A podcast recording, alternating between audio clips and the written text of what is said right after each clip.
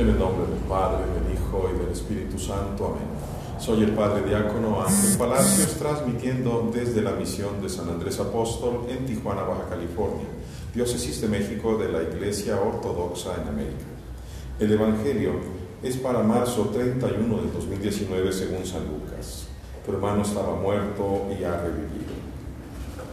Y él les dijo, cierto hombre tenía dos hijos, y el más joven le dijo, Padre, dame la parte que me corresponde de la herencia. Y él les distribuyó la vida. Y después de no muchos días, habiendo recogido todo, el joven, hijo, salió de viaje a, una, a un país lejano, en donde malgastó su propiedad, viviendo libertinamente. Habiendo gastado todo lo suyo, sobrevino una gran hambre en ese país y comenzó a pasar necesidad. Fue y se ajustó con uno de los ciudadanos de ese país, que lo envió a sus campos para alimentar a los cerdos. Y deseaba alimentarse con las bellotas que se comían los cerdos, pero no le daba a nadie ninguna. Y entrando en sí mismo, se dijo, ¿cuántos trabajadores de mi Padre tienen pan en abundancia y yo aquí estoy muriéndome de hambre? Me levantaré, iré a mi Padre y le diré, Padre, pequé contra el cielo y delante tuyo. Ya no soy digno de llamarme hijo tuyo. Hazme como uno de tus trabajadores. Y habiendo levantádose, vino a donde estaba su padre. Y mientras todavía estaba a una distancia, su padre lo vio y se llenó de compasión y corrió y lo abrazó del cuello y lo llenó de besos. Él le dijo, Padre, he pecado contra el cielo y delante de ti. Ya no, ya, no, soy, ya no soy digno de llamarme hijo tuyo. Pero el padre le dijo a sus siervos, pronto traigan el vestido, el primero, y vístanselo, y denle un anillo en su mano y sandalias en sus pies, y traigan la ternera cebada y mátenla, y, comamos y hagamos una fiesta, porque este hijo mío estaba muerto y vive otra vez. Estaba perdido y ha sido encontrado. Y comenzaron la fiesta. Pero el hijo mayor estaba en el campo y cuando venía escuchó cerca de la casa la música y el baile y llamó a uno de los siervos para preguntarle qué eran estas cosas. El siervo le dijo, tu hermano llegó y tu padre ha sacrificado el becerro cebado, porque lo ha recibido en buena salud. Y el hijo estaba enojado y no quería entrar, pero su padre salió y le rogaba. Entonces el hijo le dijo a su padre, mira, muchos años te he servido y nunca he desobedecido ni un mandamiento tuyo pero a mí nunca me has dado siquiera un cabrito para comer con mis amigos y estar a hacer fiesta. Pero cuando este hijo tuyo, el que ha devorado tu hacienda con prostitutas, vino, sacrificaste para él el becerro cebado.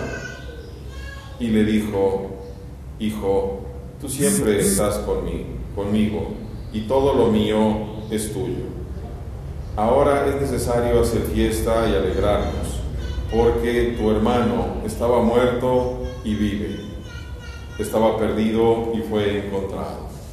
Gloria a ti, Señor Jesús, gloria a ti. Qué importante esta última frase, tu hermano estaba muerto y ha revivido. Qué difícil es para nosotros en tanto nos acercamos más a la iglesia de Dios, o al menos esa es la idea que tenemos, de acercarnos a la iglesia que Cristo fundó, que les vuelvo a repetir que fueron cinco sedes, doce apóstoles, cinco sedes apostólicas, no una sola sede apostólica, cinco sedes apostólicas.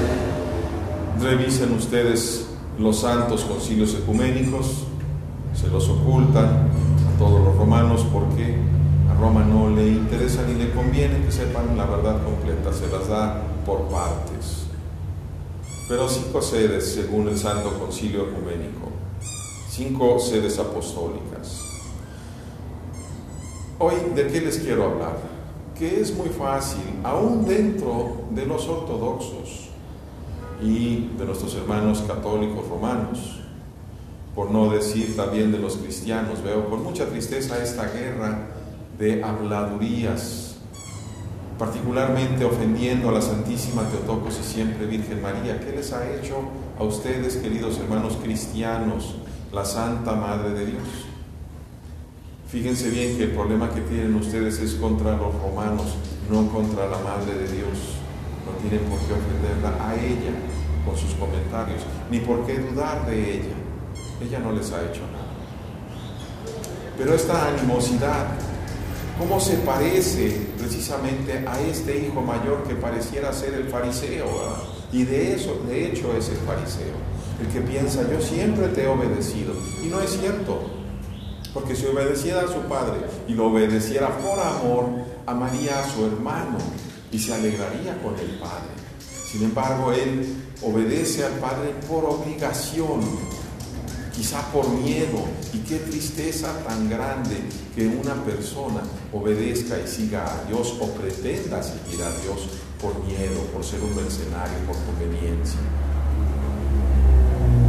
Este hermano tuyo estaba muerto y ha revivido. Qué alegría, queridos hermanos, me da a mí cuando recibo en este templo algún hermano, particularmente que me dice que hace tiempo que no se acercaba a Dios no me